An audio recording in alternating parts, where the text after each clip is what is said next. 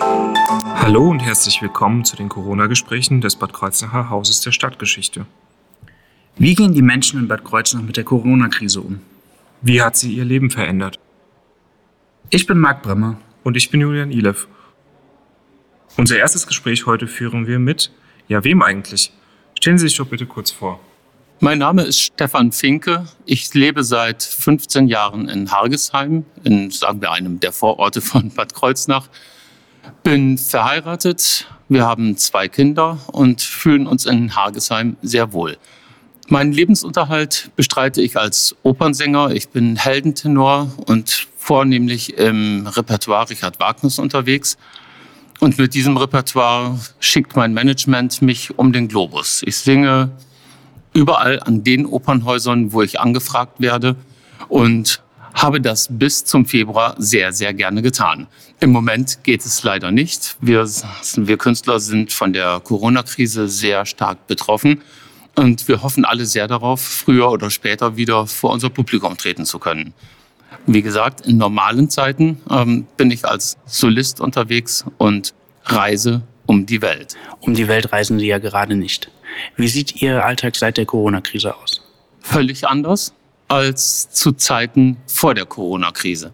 Vor der Corona-Krise war ich dauernd unterwegs, immer weg, sehr, sehr wenig zu Hause, habe wenig von meiner Familie gehabt.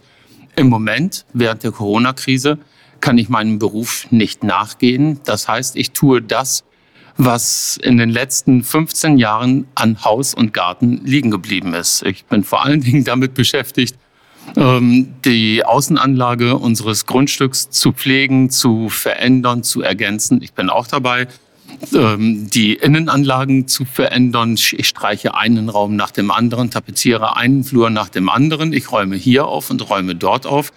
Und allem voran lerne ich meine Frau endlich mal kennen. Wir haben seit 20 Ehejahren, die wir jetzt führen, noch nie so viel Zeit miteinander verbracht, wie durch diese Krise bedingt jetzt im Moment. Wir stehen jeden Tag zusammen auf, gehen jeden Tag zusammen schlafen und verbringen die Tage miteinander in einer Intensität, wie es vorher in unserer Ehe durch meinen Beruf bedingt nicht möglich war. Insofern ist das eine sehr spannende Sache. Ich tue viele Sachen, die ich halt sonst nicht machen konnte, zu denen ich sonst keine Zeit hatte. Damit haben Sie die Frage, was sich konkret für Sie geändert hat, fast beantwortet. Möchten Sie da noch was hinzufügen? Was sich konkret verändert hat, ist die Tatsache, dass wir Künstler mit einem Berufsverbot belegt worden sind. Und das schmerzt, weil mit dem Berufsverbot ist halt auch äh, ein totaler Einkommensverlust verbunden. Und das ist ähm, eine Situation, auf die wir nicht erwartet hatten, auf die wir nicht vorbereitet waren und die tatsächlich wehtut. Das geht äh, bei vielen Kollegen sicherlich so weit, dass sie nach dieser Krise nicht in diesen Beruf des Opernsängers zurückgehen werden oder können.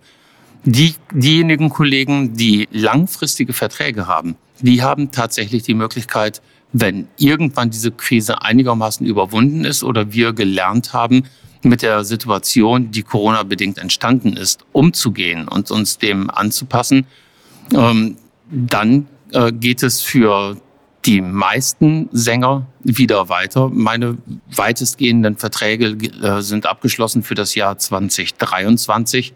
Bis dahin hoffe ich inständig, dass wir diese Krise vollständig überwunden haben und zu einer hm, vielleicht Normalität zurückgekehrt sind, wie sie vor Februar 2020 gewesen ist. Welche Ängste haben Sie? Also es war jetzt auch schon ein bisschen mit drin, aber gibt es konkrete Ängste, die, die Sie haben? Die größte Angst, die ich habe, ist, dass viele Menschen vorzeitig glauben, die Pandemie sei überwunden und nachlässig und unvorsichtig werden und wir dadurch eine zweite, dritte, fünfte, achte Welle bekommen, wie viel auch immer. Ich glaube, wir sollten uns alle, äh, nein, wir sollten alle sehr, sehr vorsichtig sein und nicht denken, dass nur weil bei uns in Deutschland die Fallzahlen senken und wir im internationalen Vergleich sehr gut dastehen, nur deswegen ist die Pandemie, also das weltweite Infektionsgeschehen, noch lange nicht überwunden. Und das ist meine größte Angst, dass diese Krise uns viel länger im Griff behalten wird, als wir uns das im Moment vorstellen können und wollen. Was hat Sie in der Krise am meisten bewegt, positiv und negativ? Es hat mich sehr bewegt, wie unsere Bundesregierung mit der Situation umgegangen ist. Und ich glaube, dass viele richtige Entscheidungen getroffen wurden. Ich glaube nicht, dass alle Entscheidungen richtig waren. Ich glaube auch nicht, dass wir vollends vorbereitet waren auf diese Situation. Ich glaube trotzdem, dass die Art und Weise, wie unsere Politik uns beschränkt, eingeschränkt, gefangen, gefesselt hat, dass das ein richtiger Weg war und dass durch diesen Weg die Pandemie bei uns nicht noch stärker zugeschlagen hat, als sie es bislang getan hat. Das fand ich von unserer Regierung sehr, sehr gut. Wenn ich andere Regierungen anschaue, wie zum Beispiel die der Vereinigten Staaten oder die Brasiliens, glaube ich, dass in diesen Ländern vieles falsch läuft und dass das Virus mit seinen Folgen und auch seinen Spätfolgen fatal unterschätzt worden ist. Ich freue mich, dass das bei uns nicht geschehen ist. Fühlen Sie sich denn ausreichend informiert? Ich weiß nicht, ob ich ausreichend informiert bin. Ähm, es gibt viele Möglichkeiten, sich zu informieren. Ich kann mir aber vorstellen, dass der Informationsfluss vielleicht gesteuert ist und dass wir nicht an alle Informationen rankommen, die wir gerne hätten, sondern dass wir nur das serviert bekommen, was man uns servieren möchte. Ähm, was das betrifft, habe ich durchaus meine Zweifel.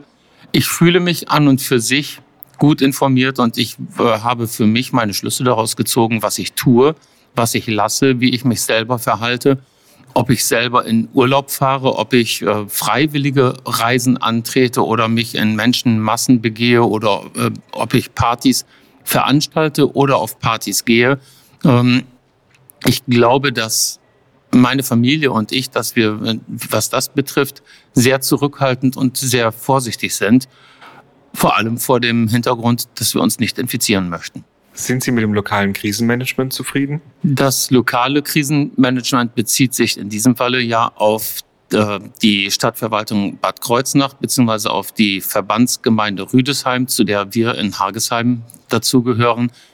Von der lokalen Politik bin ich sehr, sehr begeistert. Wir haben größte Unterstützung bekommen. Ähm, wir haben relativ oft Kontakt gehabt, sowohl mit unserer Landrätin als auch mit dem ähm, Oberbürgermeister, mit ähm, der Oberbürgermeisterin von Bad Kreuznach. Und wir haben immer Informationen bekommen, Hilfestellungen bekommen, auch Anregungen, wo wir uns Hilfe holen können, auch finanzielle Hilfe holen können, damit der Totalverlust des Einkommens zumindest minimal abgepuffert wurde. Von der regionalen Politik bin ich, was das betrifft, sehr, sehr begeistert. Sie haben uns vollends unterstützt. Ganz, ganz toll. Enttäuscht bin ich, was das betrifft, von der Bundesregierung. So voll des Lobes ich eben war, so wenig Lob habe ich in diesem Moment. Wir haben einen persönlichen Brief an unsere Bundeskanzlerin, Frau Merkel, geschrieben wohl wissend, dass Frau Merkel den Brief nicht in ihre Hände bekommt, sondern dass der in ihrem Büro landet und vom Büro äh, beantwortet wird. Aber die Antwort, die wir aus ihrem Büro bekommen haben, fanden wir, also meine Frau und ich, höchst unbefriedigend, weil man uns lapidar darauf verwiesen hat, dass man uns Künstlern ja einen erleichterten Zugang zur Grundsicherung verschafft hat. Ähm, das war alles. Und das ist mitnichten das, was ich erwartet und gehofft hatte. Denn ähm, ich zähle mich eigentlich zu den international renommierten Künstlern für gewöhnlich mit einem guten Einkommen. Und ähm, unser Einkommen ist auf Null geschrumpft und wir bekommen keine Unterstützung. Ähm, andere Arbeitnehmer haben immerhin die Möglichkeit, Kurzarbeitergeld zu bekommen, also 67 Prozent ihres Nettogehaltes zu bekommen. Ich hätte mir sehr von unserer Politik gewünscht, dass man für uns Künstler und Solo-Selbstständigen, dass man für uns einen Weg gefunden hätte, auch in irgendeiner Weise eine Zahlung dieser Art zu generieren. Das hätte sein können, zum Beispiel, indem man sagt, bitte weisen Sie uns Ihre ausgefallenen Honorare nach. Und vor dem Hintergrund dieser Honorare zahlt der Staat ein äh, Ausfallgeld in Form von Kurzarbeitergeld vielleicht gedeckelt an einer Beitragsbemessungsgrenze, die wir ansonsten ja auch für die Sozialabgaben haben. Man hätte sagen können, so bis zur Beitragsbemessungsgrenze äh, erkennen wir alle Verträge an und äh, zahlen euch daraus ein, ein Kurzarbeitergeld. Das wäre meine Wunschvorstellung gewesen, aber ein lapidares, wir haben den Zugang zur Grundsicherung vereinfacht, ist mir zu wenig. Soziale Netzwerke haben sich als überaus wichtig herausgestellt. Welche Rolle spielen diese bei Ihnen und welche nutzen Sie? Hat die Krise Ihr Nutzverhalten geändert? Soziale Netzwerke spielen für mich eigentlich immer eine Rolle, weil ähm, im normalen Leben bin ich viel unterwegs und ähm, bin dadurch halt mit Kollegen und Freunden vernetzt, halte dadurch meine Kontakte. Jetzt in der Krise bin ich überhaupt nicht unterwegs. Das ist im Grunde genommen dasselbe. Jetzt bin ich zu Hause isoliert, sonst bin ich in irgendeinem Hotel oder irgendeiner Wohnung isoliert und ähm, halte durch vor allen Dingen Facebook Kontakt zu anderen. Ich gehöre zur Generation 50 plus und ich glaube, unser soziales Netzwerk in dieser Altersgruppe ist vor allen Dingen Facebook. Und über Facebook erreiche ich auch viele Gleichgesinnte, viele Operninteressierte, viele Klassikliebhaber, äh, viele Kollegen. Fast alle sind auf Facebook mit drauf. Deswegen ist das für mich das wichtige Medium der sozialen Netzwerke. Möchten Sie noch etwas ergänzen? Was soll ich ergänzen? Ich, ich wünsche mir von uns allen, dass wir verantwortungsbewusst mit dieser Situation umgehen und nicht voreilig diese Krise für beendet halten. Ich wünsche mir, dass wir möglichst gleichberechtigt alle miteinander umgehen können. Und ich wünsche mir, dass die finanziellen Möglichkeiten, die unser Staat hat und die er tatsächlich jetzt wirklich sehr intensiv und großzügig ausschöpft, dass die in allen Töpfen möglichst gleichmäßig ankommt und auch bei allen Leuten, die in irgendeiner Weise Not leiden, gleichmäßig ankommt. Nicht nur bei denen, die jetzt ähm, unverschuldet durch Berufsverbote belegt sind oder die unverschuldet hohe Einbußen haben, Umsatzeinbußen haben und ähm, ja dadurch finanzielle Not haben, sondern auch bei all den anderen, die auch vor der Krise schon in finanzieller Not waren, in Lebenssituationsnöten waren. Ich wünsche mir, dass unser Staat sozial bleibt und vielleicht noch sozialer wird.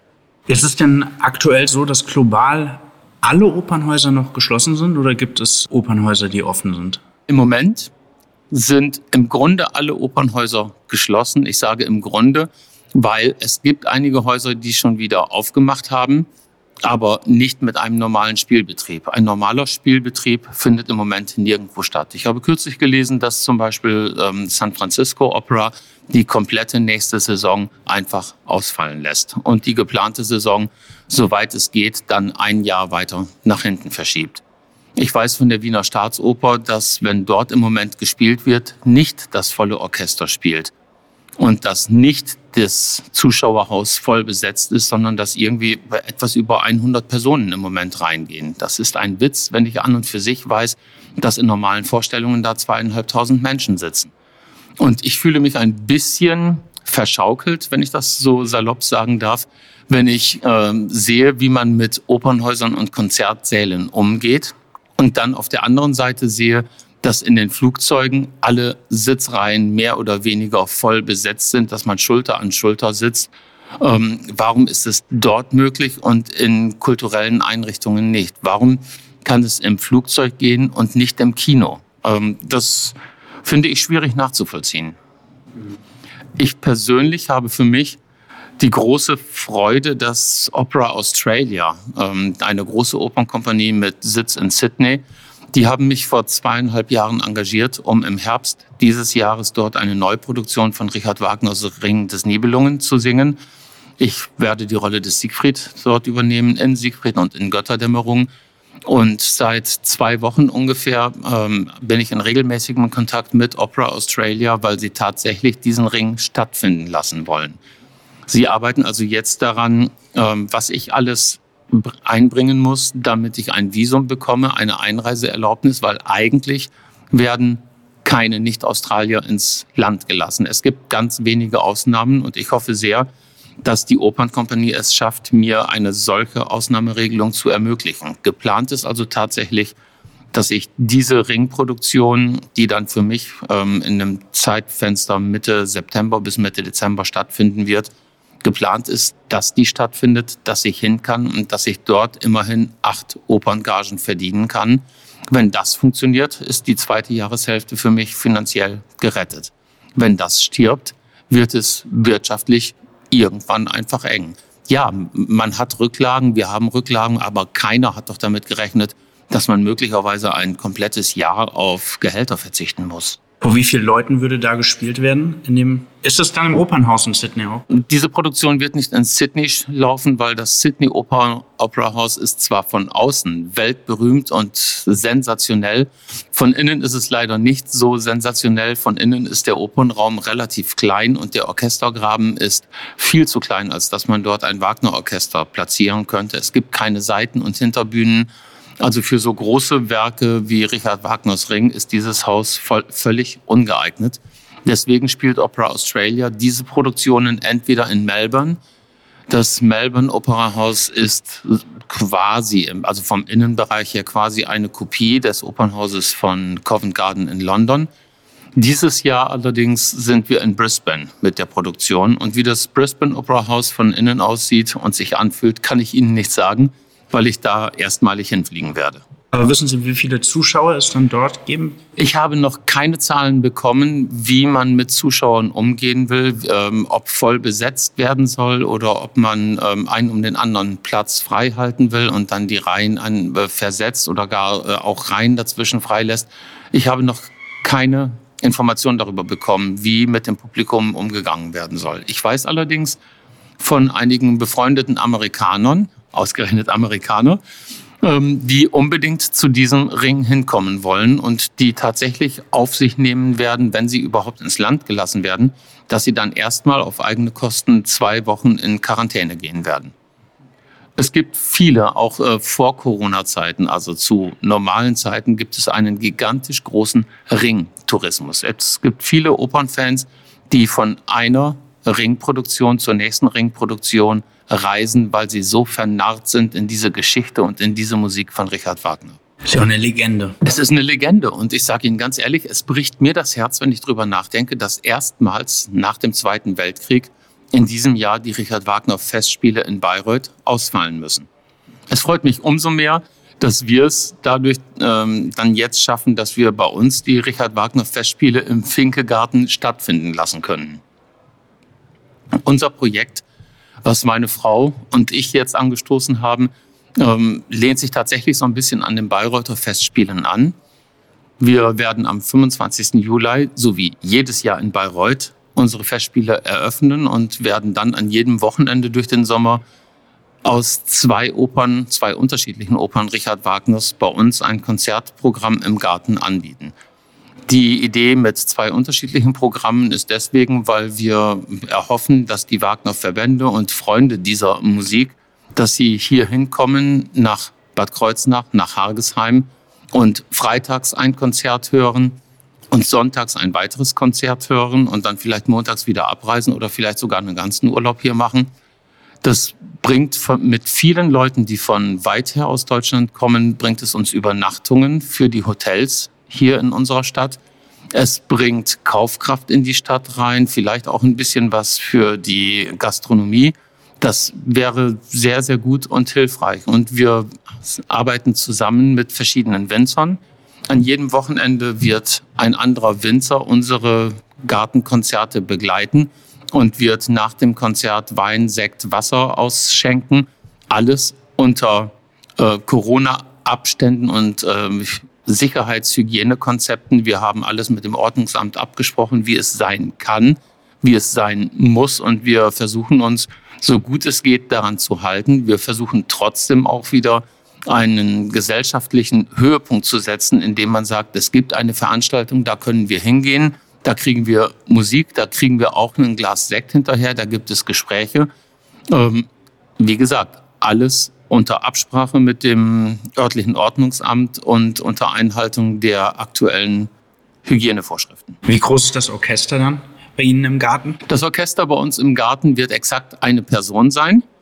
Ähm, wir haben ein Klavier angeschafft für, die, äh, für diese Konzerte, denn wir haben zwar einen Flügel zu Hause stehen, aber Die Schiebetür auf die Terrasse, wo das Instrument hin muss, ist leider fünf Zentimeter zu klein. Wir haben damals beim Umbau nicht darüber nachgedacht, dass wir dadurch vielleicht mal ein Instrument nach draußen tragen wollen würden und den Flügel jedes Mal abzubauen, rausbringen und wieder aufbauen. Der Aufwand ist zu groß. Deswegen haben wir ein Instrument angeschafft, an dem ein Pianist sitzen wird, so wie es im Theater auch ist, wenn wir dort unseren Probenbetrieb haben. Der Probenbetrieb wird ja nicht mit Orchester begleitet, sondern immer mit einem Pianisten. Und wir haben insgesamt vier erstklassige Pianisten engagieren können für diesen Sommer, die alle die Stücke, die sie denn dann begleiten werden, schon vielfach gespielt haben, in den Fingern haben, wissen, wie, wie es geht. Und die Leute, die kommen, die verstehen es auf dem Klavier Orchester zu spielen. Also es ist nicht nur ein Tastengedrücke, sondern das sind wirklich großartige Musiker, Künstler, die sich auch freuen, wieder ihr Publikum zu finden. Wie vereinbart man die Tatsache, dass man ein Stück Bayreuther Festspiele nach Bad Kreuznach hier in die Gegend holt mit seinen Nachbarn? Auch wenn man die besten Nachbarn der Welt hat, ist das sehr, sehr einfach. Ähm, wir wohnen so, dass das Grundstück, äh, dass der Garten auf der einen Seite von der neu gebauten Feuerwehr begrenzt wird, auf der anderen Seite von einem Gebäude, das nicht als Wohnhaus genutzt wird, sondern da ist ein Bäcker drin, ein Sanitätshaus, eine Fahrschule, da ist eine Bank mit drin und ähm, also niemand, der Freitagabends oder Sonntagabends dort arbeiten wird. Und der eine Nachbar zur anderen Seite der unterstützt uns mit Leibeskräften. Der macht alles mit und äh, hilft so, dass alles nur stattfinden kann. Ähm, ich weiß gar nicht, wie ich mich genug dabei bedanken kann, aber es ist nicht nur, dass sie alles ertragen, sondern sie tragen es mit. Und sie gehen sogar so weit, dass sie ihren eigenen Garten mit öffnen, Freunde einladen, die dann nebenan sitzen und auch die Konzert, den Konzerten hören. Das ist ein Publikum, das wir auch ansonsten schon hatten, bevor wir jetzt in den Garten mussten. Wir haben seit fünf Jahren bei uns an das Wohnhaus das Gesang- und Klangstudio Mozart 19 angebaut. Das ist ein kleiner Konzertraum, in dem meine Frau regelmäßig Konzerte veranstaltet, wo sie auch unterrichtet, wo Kinderchor stattfindet, wo äh, Kammermusikabende stattfinden. Aber im Moment ist dieser Raum halt einfach zu klein. Wir können unter Hygienemaßnahmen, äh, Sicherheitsabständen dort kein Publikum setzen und lassen und weichen deswegen jetzt in den Garten aus. Und Gott sei Dank ähm, tragen die Nachbarn das nicht nur wohlwollend, sondern genießerisch mit. Wir bedanken uns für das Gespräch. Sehr, sehr gerne.